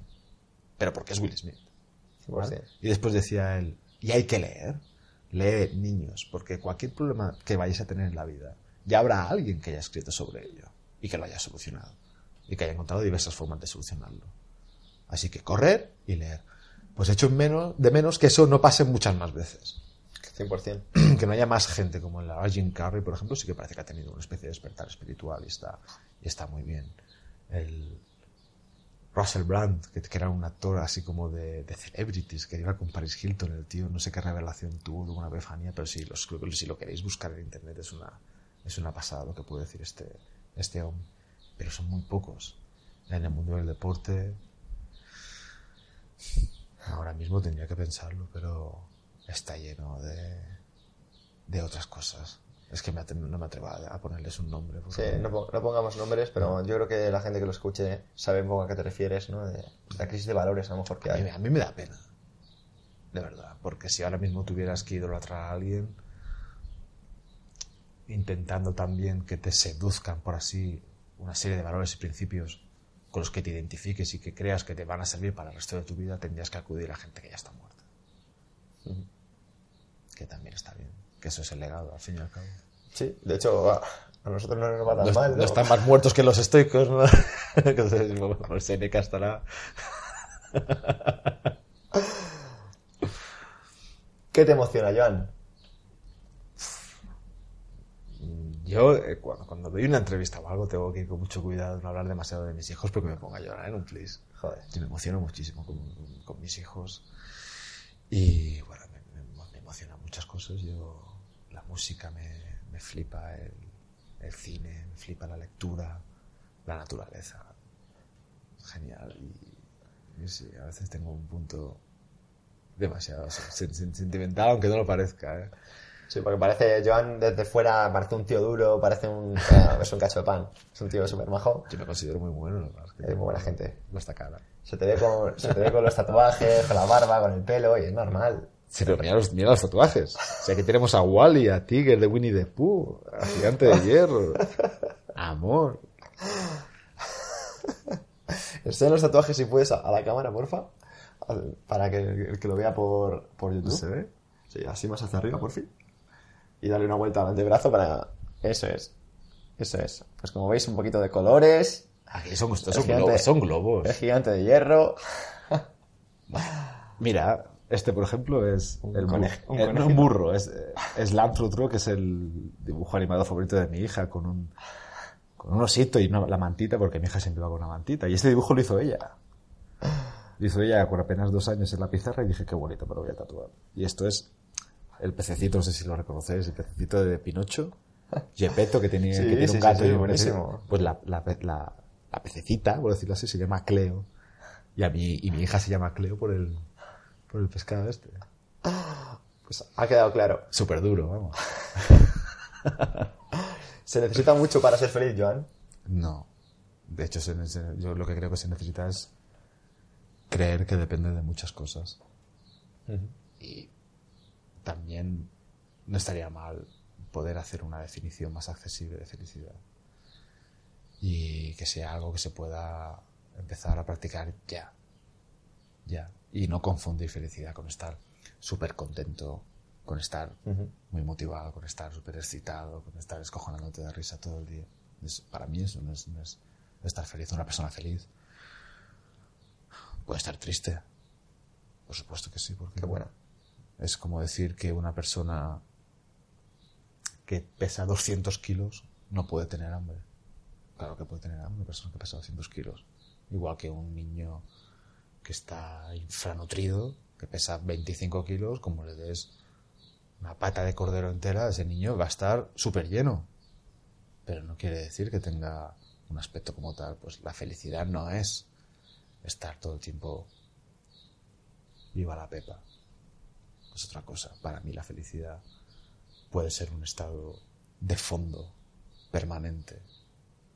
Tu propio remanso de tranquilidad, de paz y de silencio, de, tranquilidad. Y, y por debajo de él, pues, ir experimentando los estados de ánimo normales en un día a día. Cabreado, enfadado, excitado, alegre, sonriente, cansado, lo que sea. No confundir un estado de ánimo con un estado de ser. Joan, em, quiero también ser respetuoso con tu tiempo, que llevamos aquí una hora y veinte, pero quiero preguntarte porque eres de los invitados que más leen y además que lees muy variado y, y me encanta me encantan los libros que escoges siempre, los libros que compartes. De, hecho, os recomiendo desde aquí que si seguís el programa eh, sigáis a Joan porque em, comparte contenido de calidad constantemente, sin parar. Y no solo contenido eh, de otros autores, sino contenido propio y eso es de mucho valor. Y desde aquí quiero em, pedirte que no solo digas en tipos de libros, sino que te voy a mencionar un poco temáticas, ¿vale? Y que recomiendes algo, eh, algún tipo de lectura en concreto, si quieres un par de libros por temática para la gente que esté. Mm. Si te parece. Vale, ¿Vale? Por ejemplo, de, de filosofía, un par de libros que digas, pues mira, estos libros me, me Yo creo gustan. que Meditaciones de Marco Aurelio creo que es básico y además es fácil de leer. Es así en formato como frases cortas. Que, al Sí. al fin y al cabo era un libro que se hizo para... No, no, no era un libro tan siquiera, era un cuaderno de notas para él, para, él, para él mismo, como recordatorios. Y leérselo desde ese punto de vista, sabiendo esto, hace que la lectura sea mucho mejor. Sí. Y que se entienda aún mucho mejor. Y La conquista de la felicidad de Bertolt Russell. Creo que ese es imprescindible que la gente se lo lea también. Y algo de Thoreau. Brutal. Y si quieres decir más, está... No, ya, ya basta. Vale. Pues podría, podría decir muchísimos. Vale. em, por ejemplo, de, de psicología, del trato, por ejemplo, con personas, que como entrenador em, eres un tío que trata con mucha gente variada. Por desgracia, creo que no puedo decir que haya leído nunca nada que me haya enseñado a tratar con la gente. Ujú. Directamente. Creo que haber leído sobre, sobre todos estos aspectos y entenderte a ti mismo y a partir de ahí empezar a desarrollar una mejor empatía y una mejor asertividad ya te deja más preparado, ya no solo para relacionarte con los demás, sino para conocerlos. Y cuando tú conoces a una persona, la hoja de ruta para tratar con ella queda bastante, bastante bien definida. Sin embargo, comunicación no violenta de Rosenberg, por ejemplo, creo que pudiera ser el, el libro para ella. Libros, por ejemplo, de desarrollo personal, que digas, pues mira, de estos me gusta. No te creas que leo tanto de desarrollo personal. La verdad, el otro día lo pensaba y digo, joder, es verdad que no, que no leo apenas sobre, sobre esto. Es que pasa cuando lees tanto, tío. Luego, luego me voy a seguir en mi casa y digo, joder, me, he dicho este libro. Mira, por ejemplo, un libro que es fantástico y que es an- bastante antiguo es Psicocibernética. Aún no lo conozco. Del doctor ah, Maxwell Maltz, que, que el libro gira en torno a la autoimagen. El tío era cirujano plástico y se dio cuenta de que cuando la gente se percibía más guapa, también se convertía más lista, más segura, más confiante, etcétera, etcétera. Ah, sí, Y hablaba de la- y empezó a explorar por esa vía la importancia de la autopercepción, de cómo, se de cómo te percibías a ti mismo. Por ejemplo, ah, sí, sí, hace muchos años se hacían unos experimentos más interesantes de los que se hacen ahora. Y a una serie de alumnos que iban muy rezagados, de chavales, de niños, les hicieron una falsa revisión médica y les hicieron que creer que necesitaban gafas y que hasta ahora habían sacado malas notas porque no veían bien la pizarra. Les pusieron unas gafas simplemente de cristal que no tenían ni aumentos ni nada de ningún tipo y los niños empezaron a mejorar sus notas. Pero porque se percibían como niños más listos. Porque Ya. llevaban gafas y porque se lo habían dicho. Que estaba muy razonado realmente. Sí, sí, de hecho, de hecho funciona, tío. Es como el efecto Pigmalión, ¿no? Sí. A una persona le dices, buah, tío, qué bu-". De hecho, seguro, de hecho, tío, co- como entrenadores, es algo que podemos experimentar, yo creo que pocas personas, tío, porque yo estoy seguro que, que te habrá pasado que a una persona, simplemente usando el efecto Pigmalión, le habrás dicho algo así como, ¡guau, qué movilidad tienes! Sí, y sí, casualmente sí, esa persona luego desarrolla una movilidad mucho mejor de la que tenía en Desde cualquier momento. luego, desde luego que sí. Y pero, saber jugar con eso es, es parte de, de nuestra profesión, ¿verdad? Sin tomarle el pelo a nadie. No, no, desde luego, no estamos hablando de eso. Pero, por ejemplo, como tú le digas a alguien, a veces comentarios honestos, ¿no? Que tú dices, joder, pues es- esa sentadilla es fuerte para el tiempo que lleva realmente. Y esa persona llega a su casa y empieza a buscar vídeos en YouTube de fuerza para sentadillas. Y a lo mejor lo ve y no, no lo había pensado nunca y viene y dice, ah, pues quiero, quiero entrenar más veces así. Sí, sí, sí, 100%. Y eso está bien, pero porque en algún momento ya se ven capaces de, de llevar a cabo ese tipo de, de ejercicios, de entrenamientos, o de, o de vida incluso. Y la autopercepción me parece clave. Brutal. Em, Joan, em, ahora que te estoy viendo leer mucho eh, rollo inteligencia financiera, emprendimiento y todo eso, ¿qué libros podrías recomendar? Yo hay un libro que me parece esencial para la gente que quiere montar un negocio, que quiere emprender, que es el libro negro del emprendedor de Trías de Bes. Ese libro se lo tiene que leer cualquier persona antes de mover un dedo, porque te, te, te pinta la verdad. Yo que soy emprendedor, que soy autónomo de hace muchos años además, cuando me leí el libro dije, joder, me hubiera ido muy bien leer libros al principio. ¿eh? Y por suerte tengo que decir que no, no hice la mayoría de cagadas que él dice que no hay que hacer. Nunca hay que hacer casi todo, casi casi todo el mundo. Y después, hay que, si hay que emprender, hay que leer de marketing. Y para leer de marketing hay que leer a Seth Godin. Y yo opino que también hay que leer a Luis Bassat, que además es de aquí, es, es español y es una maravilla. Él tiene el libro rojo del, de- marketing, me parece que se llama, de la, de la publicidad, creo. Y es muy inspirador. O sea, no puedes emprender sin saber de marketing. Y después, si vas a emprender algo relacionado con el arte, entendiendo por arte incluso hacer vídeos en YouTube o escribir o hacer un blog, etcétera, tienes que leerte La guerra del arte de Steven Pressfield. Es me lo leí no hace ni dos meses o así Y lo es uno, compartiste mucho, además. es uno de los tres mejores libros que me he leído en mi puta vida. Joder, pues... calle. Apuntarlo, por favor. Además me- lo recomendó Seth Godin en una entrevista. Qué bueno. A Seth Godin le preguntaron dos libros y el tío puso así los ojos así y dijo La guerra del arte de Pressfield. Estoy seguro. Y luego dijo, y otro, que también me lo compré, me lo leía un poquillo más, más mierda. Pero, valió la pena. Y bueno, em, como eres entrenador, te voy a preguntar un par de libros de, de entrenamiento que quieras compartir. Ahí hay menos material. Hay menos material porque es- no, no lo hemos comentado, pero eh, Joan es autodidacta, ¿no? Joan, Sí. de hecho, tú eras eh, policía, dejaste Mm. eh, el tema de la policía porque te gustaba más el, el entrenamiento, ¿no? No, no, que va. Yo estaba entrenando Sí, con un entrenador personal y ese entrenador montó un gimnasio. sí. Y me dijo, sabía que yo era policía y como sabe que los, que los policías tenían horario así de jornada continuada y tal, me preguntó a ver si quería trabajar para él en los tiempos que no estuviera trabajando de policía. Y yo le dije, ¿y qué tal si me ofreces un, un- un- empleo a trabajo, a jornada completa? Y dijo, ¿en serio? Y dice, yo sí, yo si me quieres trabajando todo el día, dejo la policía hoy. Por eso digo que no me puedo sobreidentificar con mi trabajo de entrenador, ni me puedo apegar a él, porque realmente fue una casualidad. Porque yo quería dejar la policía. Y si, y si hubiera, si me hubieran dicho si, si me iba a, a hacer puertas para casitas de perros, a lo mejor me hubiera ido bien también. ¿Entiendes? Fue una cosa como podía haber sido otra. Y justamente, obviamente, me encantó. Después me, me flipó porque yo entré en la policía para ayudar y no pude hacerlo Sí, te decepcionó, ¿no? Joder, Sí, no- no- me di cuenta de que no cumplía las expectativas que yo tenía. Fallo mío también por tenerlas tan, tan altas y a lo mejor por haber idealizado también el trabajo. Pero me di cuenta de que trabajando en el gimnasio podía ayudar a la gente todos los días. Y además desde un punto de vista muy, muy íntimo. Y me gustó. Y hasta aquí llevo casi 11 años ya.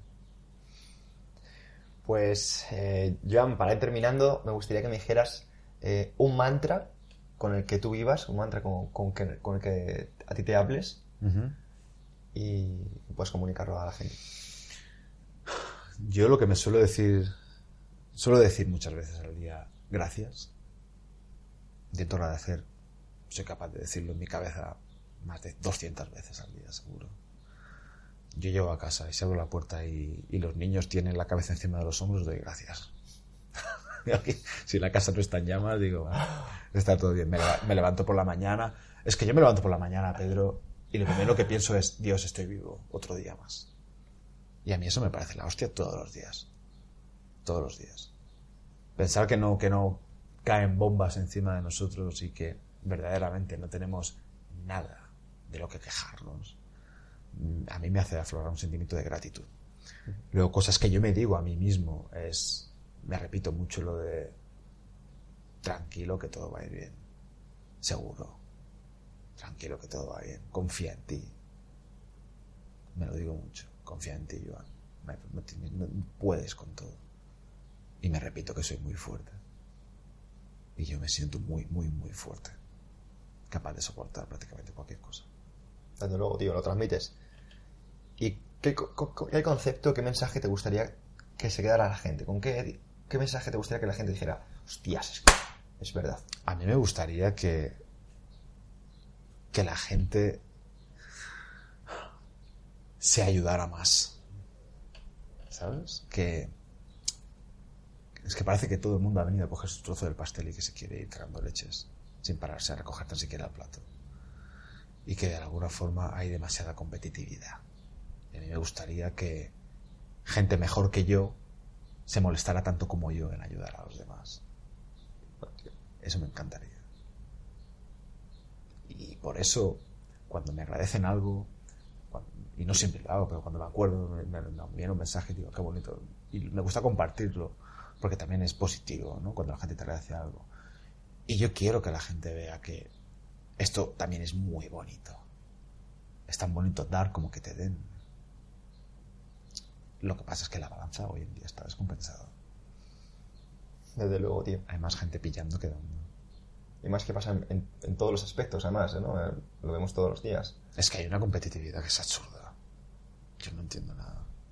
Cuando realmente estamos hablando de que, que están muchas veces vacías esa competitividad, porque no, no, no va a ningún sitio, o sea, para Claro. comprarte un coche mejor. o- o- Yo- es, una- es absurdo. La verdad es que no, no lo- no lo tengo razonado. Me, me cuesta muchísimo ponerme en, en la piel de estas personas pensando, no se va a acabar, ¿vale? Aquí hay para todos y, y- y hace falta mucha ayuda y todo, y todo el mundo puede aportar, puede aportar algo, pero, hostia, cómo nos molesta que la gente tenga éxito. A mí eso, eso, a mí eso me jode muchísimo. Cómo nos molesta que la gente sea feliz. Cómo nos molesta que a la gente le vaya bien. A mí me da mucha rabia. Lo mejor que le, que, que le puede pasar a alguien que te odia, lo mejor que te puede pasar a ti con respecto a esa persona es que a esa persona le vaya muy bien la vida. Te dejará de odiar. Y si tú odias a alguien, seguramente sea porque eres un puto infeliz. Y si te fuera mucho mejor la vida, o si alguien te ayudara y te, te facilitara eso, dejarías de odiar a los demás. Al final el odio es una falta de confianza en ti mismo. es también es una forma de impartir un poquito tu justicia, ¿no? Es Sí, sí, es- sí. cuando ves que hay gente mala y que te hace una putada y que a lo mejor la vida no se lo hace pagar, dices, pues te voy a odiar, porque a nadie le gusta que le odien y todo el mundo puede odiar a cualquiera. Es un poder que tenemos ahí, una decisión. Y dedicarte a odiar y además hacer que se note o incluso tratar mal a la gente es nuestra forma de, de adelantarnos a la vida. ¿no? De, de- de no esperar, de decir, sí, sí, la vida será muy justa, pero yo seré más rápido. Pues no. Tenemos que admitir y aceptar la idea de que no somos ni tan buenos y al fin y al cabo tampoco tan rápidos como la vida para poner justicia en la vida. ¿Qué concepto te gustaría o qué consejo te gustaría darte a ti mismo, pero que a veces te, te cuesta escucharte? Yo es que tengo una relación muy buena conmigo mismo, Pedro. Pues entonces, Yo, cojonudo, yo tío. me, me llevo, me llevo muy bien conmigo mismo, me caigo de puta madre y cuento mucho conmigo. Es que es- esa, esa es la cosa, yo cuento conmigo. Yo si me tuviera que ir a una guerra, Pedro, yo querría un compañero como yo. Me querría a mí de compañero. Y esto encima puedo meterme ahí sin caer en una egolatría. Ujú, Desde luego. Y sé muy bien cuál es la diferencia porque yo he sido un ególatra durante mucho tiempo de mi vida. O sea, a mí no me va a venir nadie a hablar del ego porque yo tenía el ego más grande de España, seguro. Como dice el, el refrán, creo que es serbio o yugoslavo entonces, que decía, si un yugoslavo se quiere suicidar, se sube a lo más alto de su ego y se tira para abajo. Y seguro que se mata. Yo me identificaba mucho con ese refrán. Decía yo, y mi ego, yo, yo, yo- yo he llegado a decir unas barbaridades, incluso es- escribiéndolas, pero porque las sentía. Y no las borro de internet porque quiero que la gente sepa que también hay, hay, hay ese, ese, ese proceso tiene que existir y que lejos de avergonzarte de él, tienes que dejar que la gente vea también tu evolución. Eso es.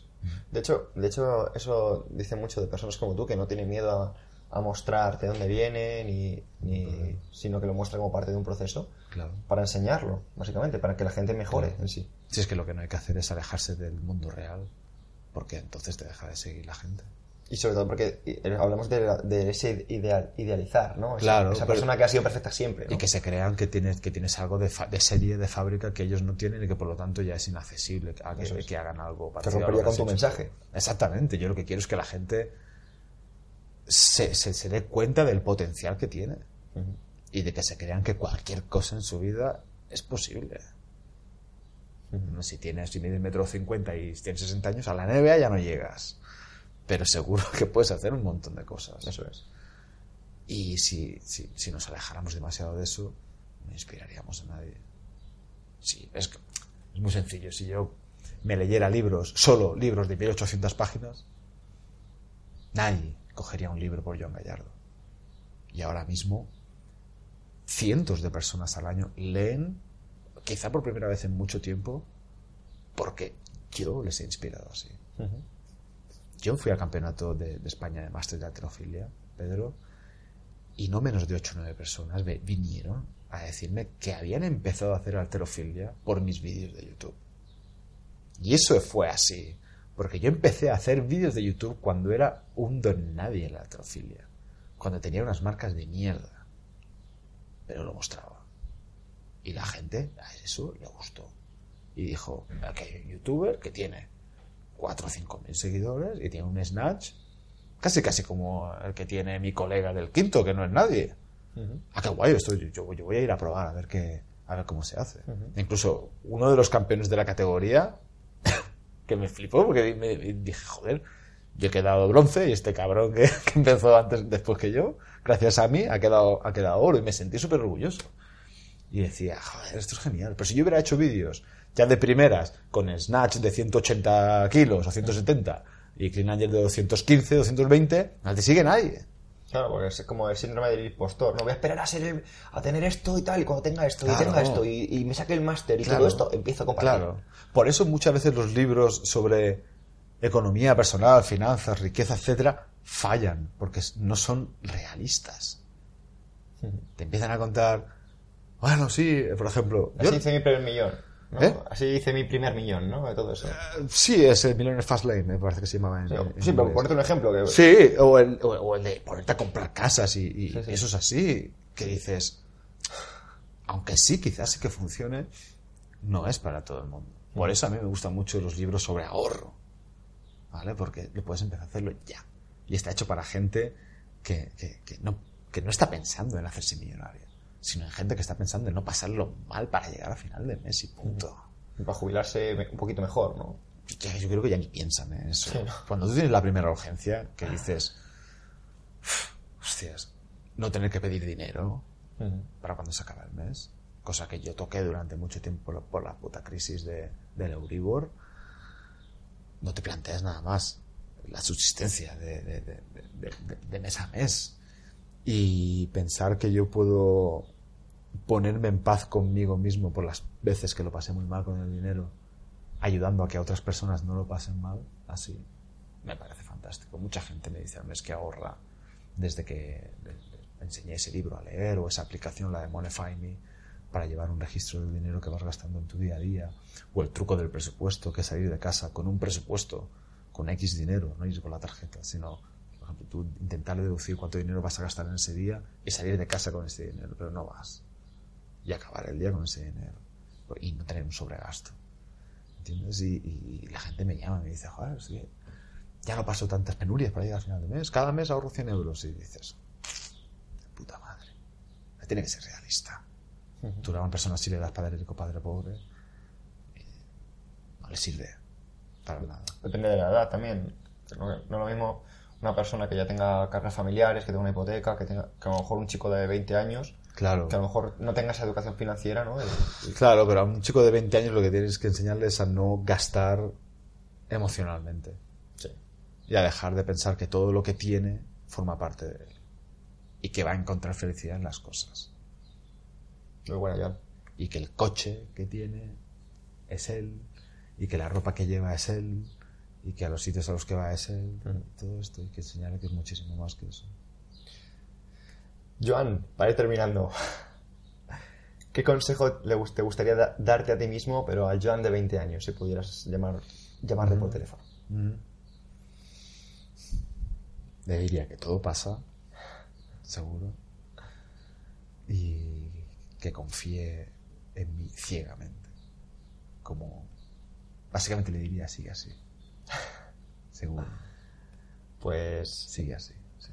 Brutal, Jan. Me gustaría que si tú quieres dejes algún mensaje para la gente que te está escuchando. Desde aquí simplemente agradecerte tu tiempo, tío, porque de verdad que ha sido un honor, un placer sobre todo y muchas gracias, tío. Nada, el, el placer ha sido mío y a la gente, nada, simplemente decirles que lo que yo he descubierto es que todo esto es mucho más sencillo de lo que parece.